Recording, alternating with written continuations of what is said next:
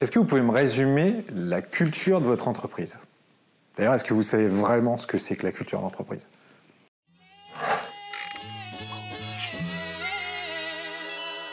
Culture d'entreprise est finalement assez récente en France, puisque ce n'est que depuis les années 80 qu'elle a vraiment pris son essor. Malgré de nombreux travaux, comme ceux d'Eliot Jack, d'Edgar Schein ou de Louard Tessier, il n'existe pas de formulation définitive de ce qu'est la culture d'entreprise. Pour notre part, nous nous baserons sur celle de Maurice Thévenet, qui la résume comme un ensemble de références partagées dans l'entreprise, consciemment ou pas, qui se sont développées tout au long de son histoire. À ce titre, elle se compose des valeurs, des rites, des mythes, des symboles, mais aussi de l'histoire de l'entreprise et quelquefois de ses tabous. Tout ce qui compte, c'est que ces éléments aient été suffisamment déterminés pour être considérés comme valides et être transmis aux autres membres, particulièrement les nouveaux. Pour aller plus loin, on va détailler un petit peu. Si je vous parle des origines d'Apple, vous avez vraisemblablement pensé à Job et Wozniak dans leur garage. C'est typiquement ce qu'on appelle l'histoire, le mythe fondateur. Mais ça va un petit peu plus loin en euh, les ambitions, la vision, tout ce qui va aller dans, dans le storytelling avec euh, anecdotes et retournements de situation. Et qui dit mythe dit héros.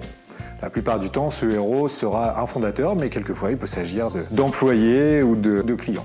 Les valeurs et les normes, elles, regroupent les codes ou croyances représentant la philosophie de l'entreprise. Manière de faire des choix, par exemple, le fait de répondre sous 24 heures, le contrat de confiance, pas de mail après 18 heures, etc., etc. Les symboles, quant à eux, reprennent les logos, les objets, les tenues, en tout cas, tout type de symbole ou d'uniforme qui permettrait de valider l'appartenance et la reconnaissance au même groupe. Enfin, les rites rituels apparaissent comme des rendez-vous qui sont clairs dans chaque agenda ou comme des habitudes auxquelles chacun s'attend. Il peut s'agir de petits déjeuners une fois par mois, de tenues décontractées le vendredi ou même de pousser la chansonnette pour un nouveau joueur dans une équipe de foot.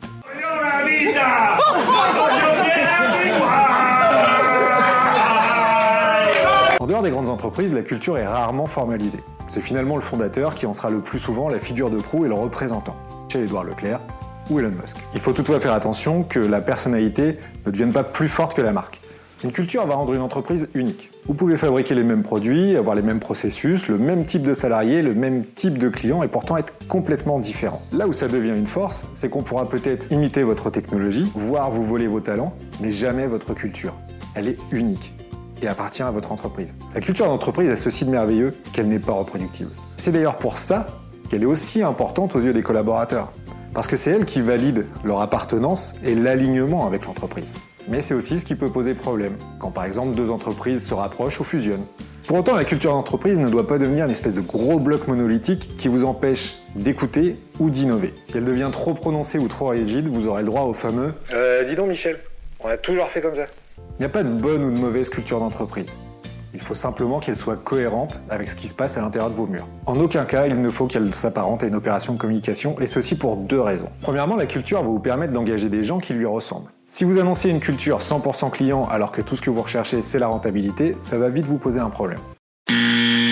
Ensuite et surtout, la culture d'entreprise doit agir comme une véritable grille de lecture. C'est elle qui permettra aux collaborateurs d'interpréter les situations et de prendre des initiatives. En se basant sur celle-ci, ils doivent être capables de prendre une décision qui correspondra à ce qu'attend l'entreprise. Une décision basée sur les valeurs ne sera peut-être pas celle que vous auriez prise, mais en aucun cas elle ne pourra être mauvaise.